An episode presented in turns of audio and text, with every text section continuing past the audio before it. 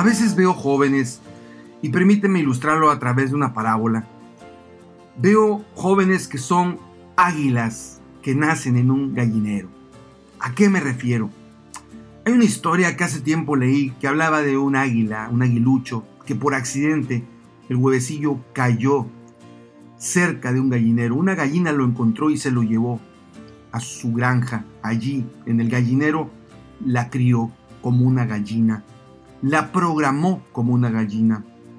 Pero él no era una gallina, era un aguilucho, que estaba destinado a ser un águila real, excelsa y grande pero fue criado como una gallina, como un pollito en un gallinero. Y cuando de pronto transitaba por algún lugar y veía a esas águilas reales volando, decía, yo también quiero volar, quiero sentir ese placer de volar en las alturas.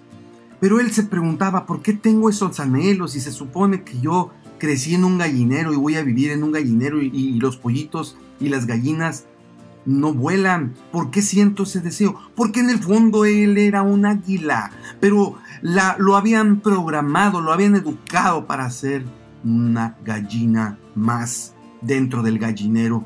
Y en ese contexto, un día cuando él intentó hacer algo, alguien de, del gallinero se le acercó y le dijo, tú nunca vas a poder ser como un águila porque tú naciste en un gallinero. Y fue lamentable porque ese aguilucho murió siendo águila, pero no, no ejerció porque él creyó toda su vida que era una gallina. ¿Cuántos jóvenes hoy en día no vuelan a las alturas como podrían?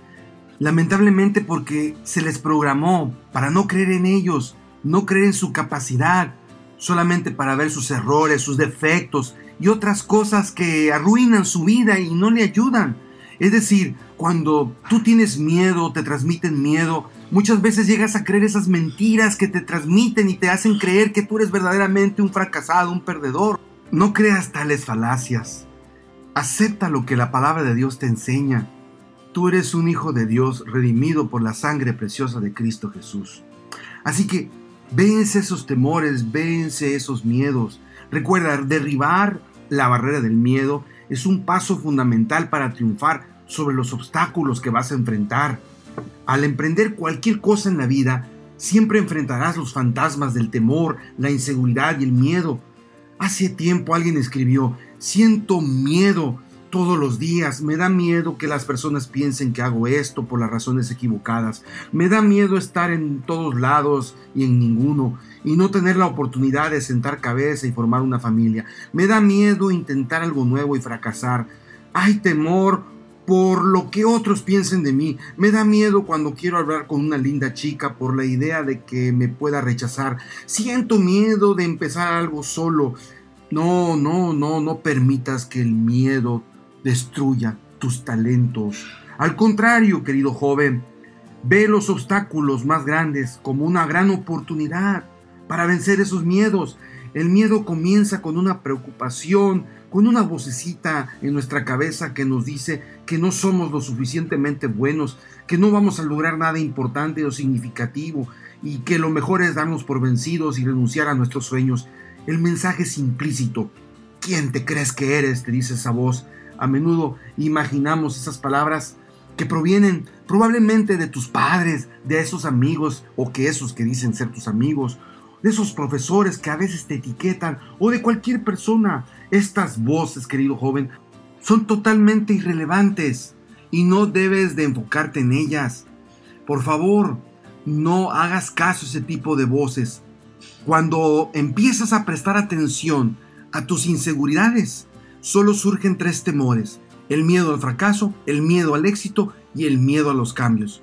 Pero cuando das un paso importante en la vida, Sabes que pase lo que pase, probablemente tu vida dejará de ser la misma cuando vences esos miedos. Tienes que enfrentarlos.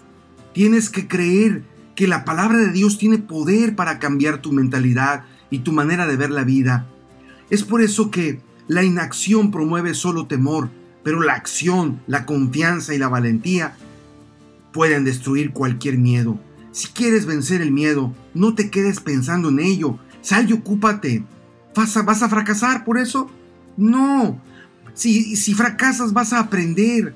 ¿Vas a recibir críticas? Sí. Pero siempre ha sido así. Lo intentes o no, siempre vas a recibir críticas. Además, cada vez que inicias algo y lo intentas y lo intentas, vas a acumular experiencia.